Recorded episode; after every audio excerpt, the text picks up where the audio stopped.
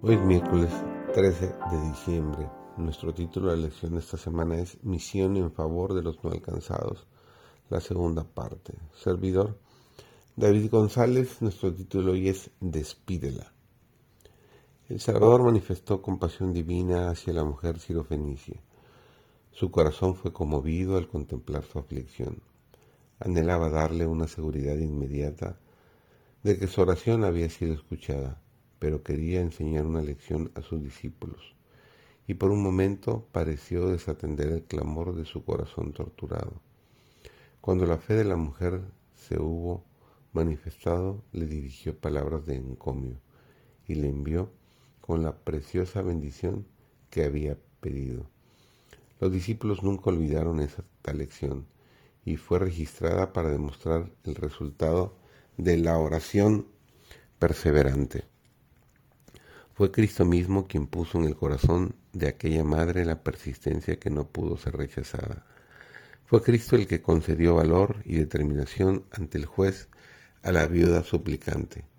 Fue Cristo quien, siglos antes, en el conflicto misterioso desarrollado junto al, al Jacob, había inspirado a Jacob la misma fe perseverante, y no dejó sin recompensar la confianza que él mismo había implantado.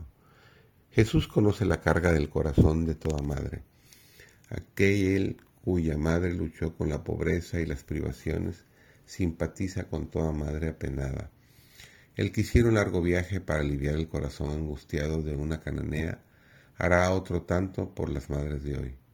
El que devolvió a la viuda de Naín su único hijo y en su agonía de la cruz se acordó de su propia madre, se conmueve hoy por el pesar de las madres.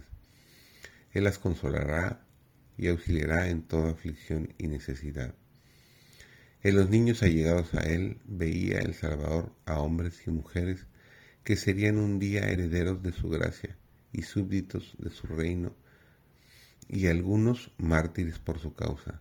Sabía que aquellos niños le escucharían y le aceptarían por redentor con mejor voluntad que los adultos muchos de los cuales eran sabios según el mundo, pero duros de corazón.